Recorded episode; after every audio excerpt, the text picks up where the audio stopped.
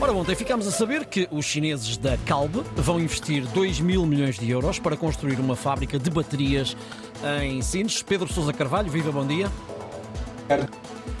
Pedro, que impacto é que esta fábrica vai ter na economia portuguesa?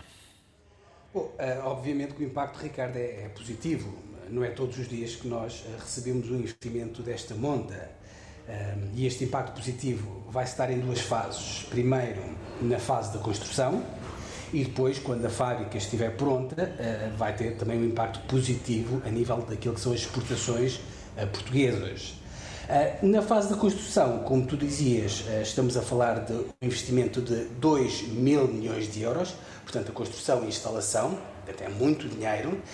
Trata-se de uma fábrica de cinco edifícios que vai ser instalada num terreno de 45 hectares ali na zona industrial de Sines. Depois, quando a fábrica estiver pronta, obviamente que este projeto vai ter, ter também um impacto importante a nível daquilo que é a criação de emprego. Os chineses prometem contratar permanentemente 1.800 pessoas para trabalhar naquela fábrica. E, e, segundo os promotores, esta fábrica, quando estiver, digamos assim, em velocidade cruzeiro, pode representar até 4% do PIB português, o que é um valor bastante simpático.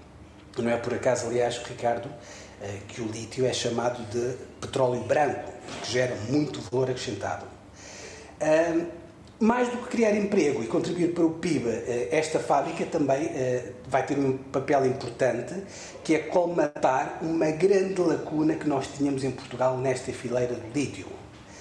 E, e que lacuna é que era essa? Nós, portanto, como país, nós estamos a investir muito a montante, portanto, na cadeia de valor do lítio, ou seja, na prospecção, em Monte Alegre, em boticas.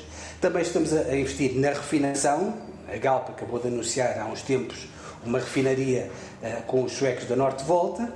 Também estamos a investir, Ricardo, a Jusante, com o fabrico de automóveis que utilizam baterias a lítio. Mas depois tínhamos uma falha, que era conseguir atrair investimento para o meio da cadeia de produção, ou seja, atrair empresas que viessem para cá, para Portugal, fabricar células e baterias uh, de lítio. Uh, ou seja, nós, portanto, extraímos e refinamos o lítio, produzimos os carros, mas não produzimos as baterias, que era uma grande lacuna. Até porque hoje em dia, no caso dos carros elétricos, como deves imaginar, grande parte do valor dos carros elétricos hoje em dia é a bateria. Uhum. Portanto, faz sentido que Portugal esteja também nessa parte da produção.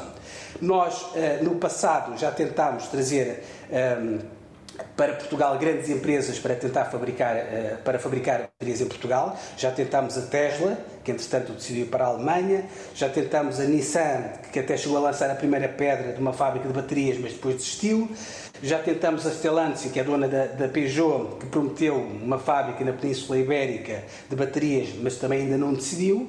E agora finalmente, e se tudo obviamente correr bem, iremos ter uma nossa fábrica, a primeira fábrica, a grande fábrica de lítio em Portugal, de baterias de lítio em Portugal.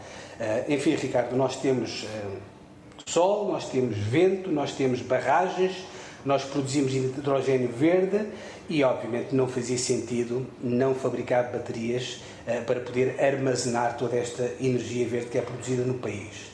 Enfim, se tudo correr bem, eh, já devemos estar a produzir as baterias, as primeiras baterias, já no final do próximo ano. Esperemos que, que, que as coisas naturalmente corram bem. Obrigado, Pedro. Voltamos a encontrar-nos amanhã a esta hora para as contas do dia com o Pedro Sousa Carvalho.